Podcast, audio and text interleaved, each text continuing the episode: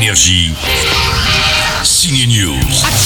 Au sommaire des nouvelles sorties ciné, un biopic sur De Gaulle, ou si vous voulez un peu du programme du lycée à voir au ciné. Et que proposez-vous, monsieur le maréchal? On a aussi des ados sauvages et un peu commando dans Monos et le nouveau Disney Pixar en avant. C'est parti. En avant, c'est à voir avec le petit cousin. Cette dernière cuvée s'adresse aux enfants. Il y a de la magie, des lutins et des licornes et surtout deux frères, deux elfes qui rêvent de faire réapparaître leur père décédé en faisant de la magie. C'est carrément génial En version française, ce nouveau film d'animation se regarde avec les voix des acteurs Pio Marmaille et Thomas Oliveres qui nous feront un point demain sur cette histoire magique. Je vais rencontrer papa Monos, c'est un drame psychologique colombien qui se passe quelque part en Amérique latine où les commandos armés sont des adolescents. Ils sont chargés de garder leur prisonnière, une scientifique qu'ils appellent la doctora, mais leur mission va se compliquer, c'est pas mal.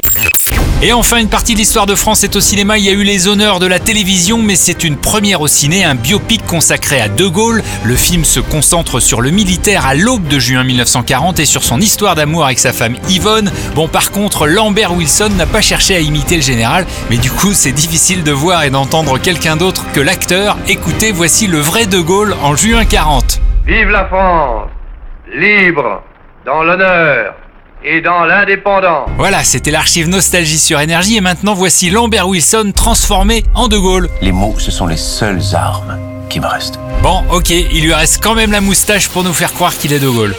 Énergie. Signe News.